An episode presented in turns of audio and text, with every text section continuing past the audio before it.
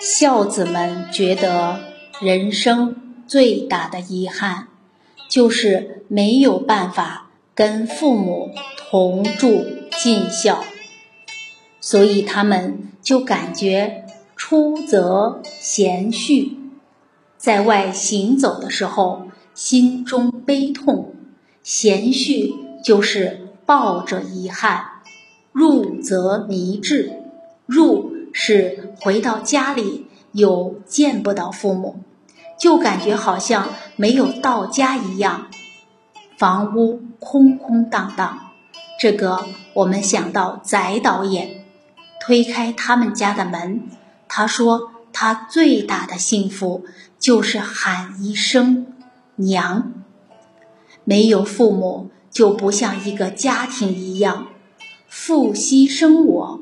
父亲生下我，母兮居我，居是养育，三年哺乳，养育之恩。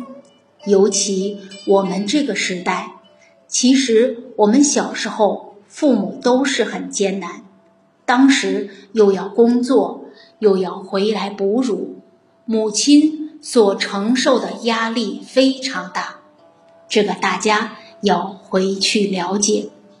我们有一个学长，他就怪他母亲没有照顾他，哺乳只哺了四个月。后来刚好我们班级里面有宿祖德的学习活动，他自己回去了解到小时候他几个月大的情景，才知道他的母亲要工作，赶回来给他哺乳。来回的路程就要五十分钟，而请假只能请一个小时。他的母亲必须在十分钟之内哺乳。你看那种奔走，那个压力很大，所以哺乳四个月之后，就因为身心太疲惫，没有奶水了。我们不了解情况，还怨母亲。一了解，才知道自己太不能体恤母亲的难处了。要善体亲心，就知道父母之恩比天高，比海深。我自己读到这句“母兮居我”，我要非常感谢我的祖父，因为我的记忆没有记这么早，都忘了那个情境了。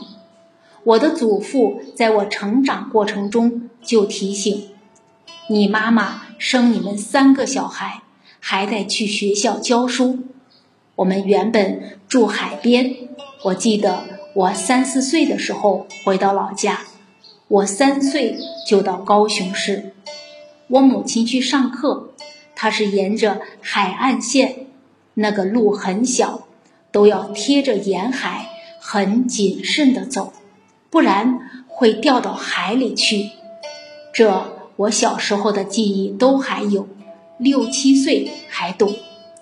我母亲每一天下课时间，她要赶回来给我们三个哺乳，还要走那个路很危险的。然后我爷爷就说了：“你母亲太累了，带那个班六七十个人，还要回来养你们三个孩子。”有时候上完课，下课就昏睡过去了，累到昏过去，然后上课都是学生给他摇醒，说老师上课了，没办法醒不过来，啊，当时听了很感动，就好像母亲在那里奔走的那个影像历历在目，因为我们自己也知道老家的情境。爷爷没有给我们提，我们哪知道？又说我们爱哭，哭哭哭。母亲隔天还要上班，然后我爷爷就说：“媳妇，你去睡觉，我来照顾就好了。”我爷爷很体恤我的母亲，所以当公公的人体恤媳妇，就多了一个女儿；媳妇就多了一个父亲。很微妙。我爷爷曾经五十几岁的时候胃出血，胃出血没有及时发现会没命的，是我母亲发现的，所以我爷爷会说：“啊，我这个媳妇救了我一命。”你看，公公跟媳妇之间那个缘分结得非常深，所以当时就我爷爷晚上哄我们睡觉，我听他老人家讲。他也很困了，就用脚摇，拉一条线，用脚摇。